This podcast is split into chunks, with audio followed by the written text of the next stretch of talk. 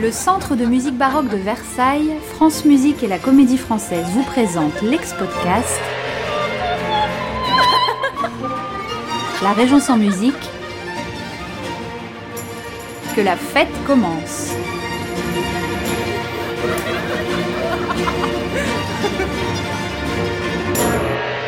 Épisode 4, le concert, Laboratoire des Lumières. Mais où allez-vous comme ça? À l'Académie des Beaux-Arts, on y donne ce soir un concert qui se terminera par un motet de Monsieur de Lalande. Comment le grand, l'immense Lalande? Le compositeur des motets du roi?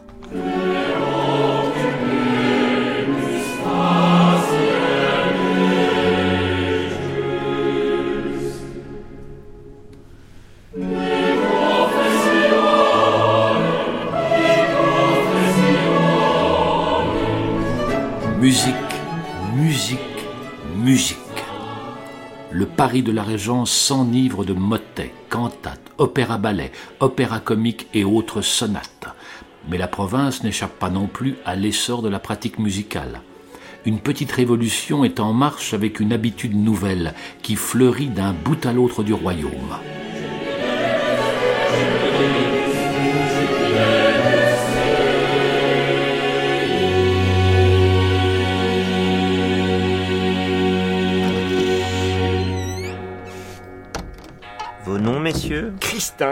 Et Bergiron de Brioude du Formichon.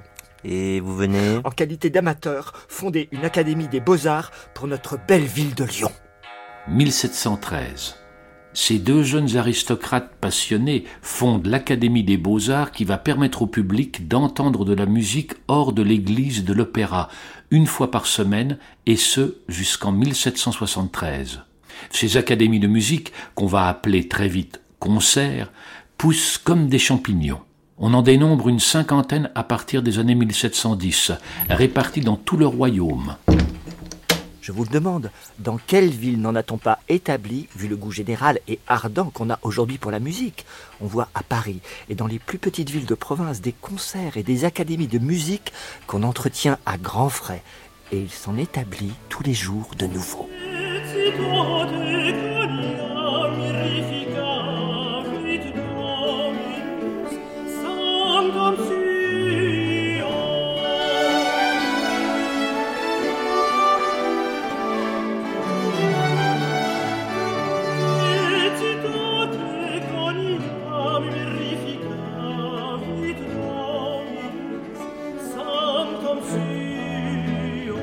Lyon, la deuxième ville du royaume, est parmi les premières à se doter d'une académie de musique où l'on se presse chaque mercredi pour entendre les genres à la mode, les tubes de l'Académie royale de musique, des airs italiens et les grands motets, ceux de Lalande par exemple, célèbre sous-maître de la chapelle royale.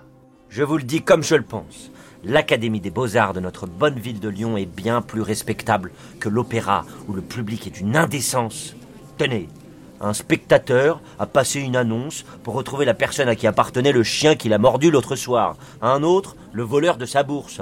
Il y a peu d'honnêtes gens, beaucoup de canailles, de jeunes débauchés, de putains et de joueurs à l'Académie royale de musique. Pour y attirer la jeunesse, on y fait entrer autant de filles de joie qui se présentent, en leur donnant des billets d'entrée gratuitement. Heureusement, rien de tel au concert.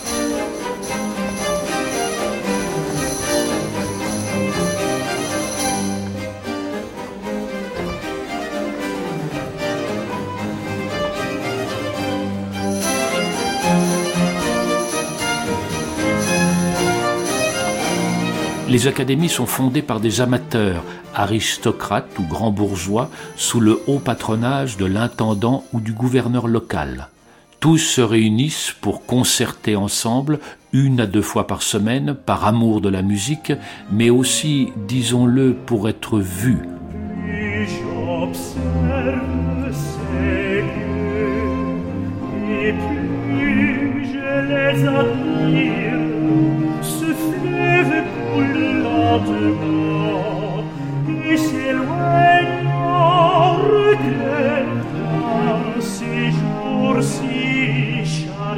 Sous la Régence, le goût pour la musique s'incruste dans les habitudes de la vie quotidienne. Si tout le monde ne peut fréquenter les concerts, l'accès à la musique, aux instruments et aux partitions est en tout cas plus facile. L'édition musicale prospère et dans les grandes villes, de plus en plus de foyers possèdent des instruments de musique, clavecin, violon, viol de gambe et flûte. Laissez-moi vous dire que la profession de musicien est très bonne aujourd'hui. Les voix et les symphonies sont extrêmement recherchées d'un bout à l'autre du royaume. Mon cher, vous connaissez la formule. De ce pays, chaque habitant parle en chantant, marche en dansant, fait tout au son des instruments, Pleure, soupire et même expire. en fredonnant.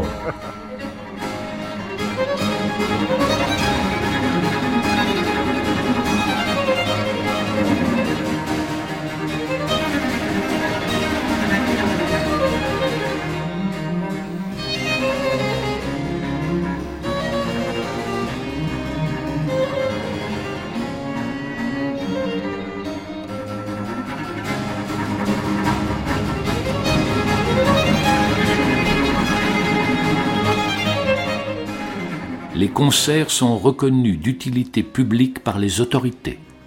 En Avignon, le conseil de la ville lui accorde chaque année 1200 livres. À Aix-en-Provence, comme à Arles et à Grenoble, les séances de l'Académie ont lieu dans le grand salon de l'hôtel de ville, sans payer de loyer.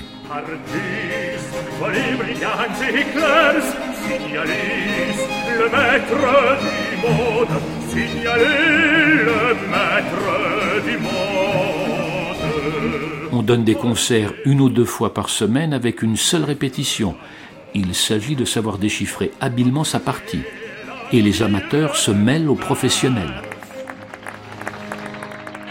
Ma chère, je vous écris au sortir d'un concert divin, donné à Marseille. 8 chanteurs solistes, 12 choristes, 24 instrumentistes, dont 9 violons, et un maître de musique qui ont de quoi rivaliser avec les concerts parisiens, je vous le dis.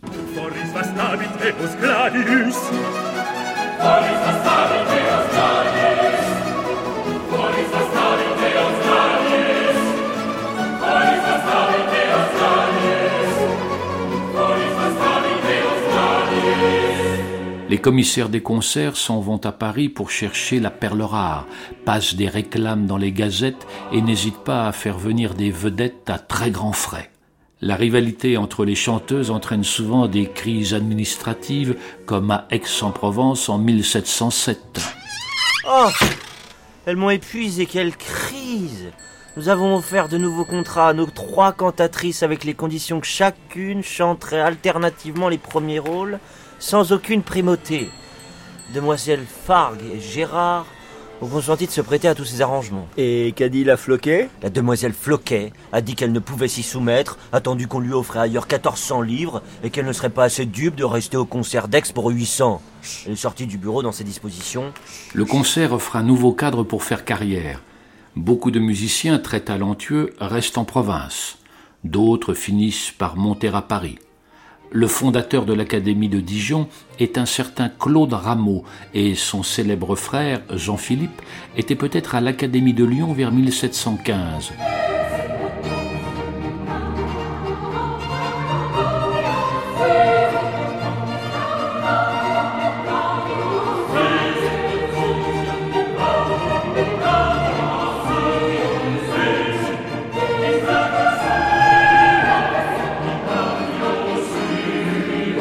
Grâce au premier concert public, la musique commence à se démocratiser.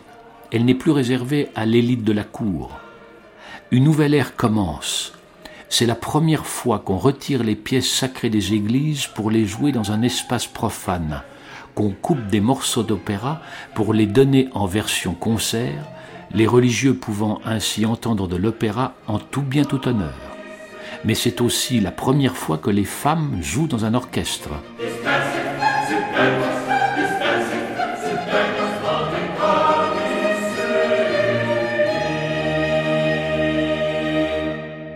Les concerts sont un haut lieu de rencontre sociale. Ce sont à l'origine des sociétés savantes où on se réunit pour discuter des dernières théories musicales et esthétiques. On bavarde, on discute, on s'interpelle, on débat. Les idées s'échangent, les esprits bouillonnent comme dans ces cafés, bientôt berceau et emblème des idées réformatrices des Lumières. Quand sonne le crépuscule de la régence de Philippe d'Orléans en 1722, le goût pour le concert est vif dans tout le royaume.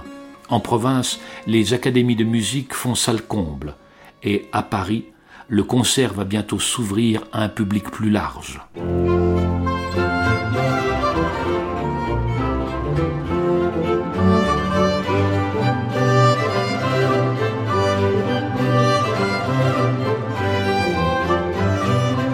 C'est un oboïste de la chapelle royale, formation d'élite de la musique du roi, qui a eu à Paris l'idée de séances musicales payantes ouvertes à tous. L'idée du concert spirituel revient à un certain Anne Danican Philidor, membre d'une longue dynastie de musiciens. Au début de l'année 1725, il s'entretient longuement avec Francine, le directeur de l'Académie royale de musique. C'est donc convenu, mon cher Francine. Vous m'accordez la permission d'ouvrir à Paris des concerts de musique de chapelle tous les jours où l'observation des fêtes religieuses empêche les représentations de l'Académie royale de musique. Ainsi, pas de concurrence entre nous, Philidor. Voici nos conditions. Une redevance annuelle de 10 000 livres. Cette permission est accordée pour trois ans. Et, entendons-nous bien, vous vous engagez naturellement à ne faire chanter aucun morceau d'opéra.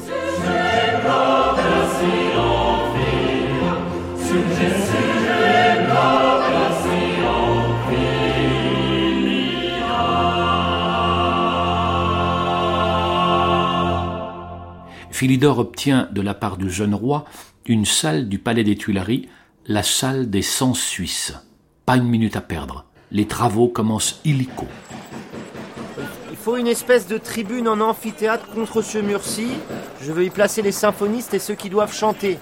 Il doit pouvoir contenir au moins 60 personnes et être fermé par une balustrade rehaussée d'or. «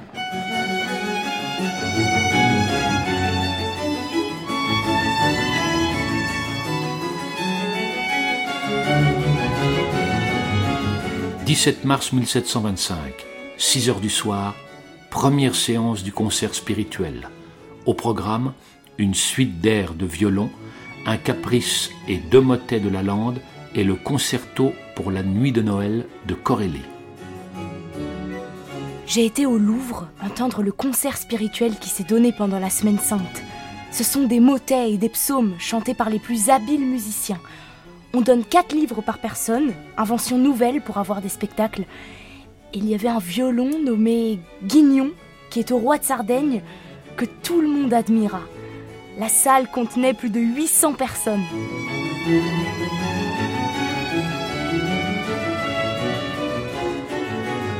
Les meilleurs musiciens de la musique du roi, de l'Académie royale de musique et de la capitale forment les forces vives du nouveau concert spirituel, la crème de la crème. Philidor dirige bientôt l'un des meilleurs orchestres d'Europe et le concert spirituel va devenir peu à peu la référence en matière de répertoire aux côtés de la chapelle royale. Le public va devenir très démonstratif et les connaisseurs ne manquent pas d'applaudir et de crier leur opinion pendant que jouent les musiciens. C'est superbe C'est détestable. Bravissimo Bravo On adopte des habitudes venues des théâtres italiens et on se met à demander un bis aux virtuoses. Le concert spirituel se réunira chaque semaine jusqu'en 1791. Si la naissance du concert public accompagne l'effervescence du siècle des Lumières, la monarchie absolue a encore de beaux jours devant elle. Après sept ans d'effusion artistique et politique, la parenthèse de la régence va se refermer. Le jeune Louis XV a grandi. Sa majorité, fixée à 13 ans, approche et son oncle, Philippe d'Orléans, organise avec soin le couronnement à Reims. Dans le prochain épisode, direction Versailles, où s'installe la nouvelle cour, le jeune roi, tout juste sacré à Reims, et bien sûr, ses musiciens. Tous les vents déchaînés se déclarent la guerre. Le foudre éclate dans les cieux. Et la mer irritée, au-dessus du tonnerre, porte ses flots d'acier. Ce serait dommage de vous arrêter là. Retrouvez le régent et les protagonistes de cet épisode en prolongeant l'expérience sur le site expodcast.cmbv.fr. Surprise et découverte garantie. Un ex-podcast du Centre de musique baroque de Versailles, en coproduction et partenariat avec France Musique et la Comédie Française, et en partenariat avec le Château de Versailles. Écriture Suzanne Gervais, avec la troupe de la Comédie Française, Michel Favori et le régent, Michel Vuillermoz le narrateur, avec les voix de Pierre-Louis Calixte, Jean Chevalier et Marie Aupert. Comité scientifique Thomas Lecomte, Barbara Nestola et Benoît Dradvicki. Équipe de réalisation Radio France, Olivier Guérin, Fung Maitran, Georges Thau.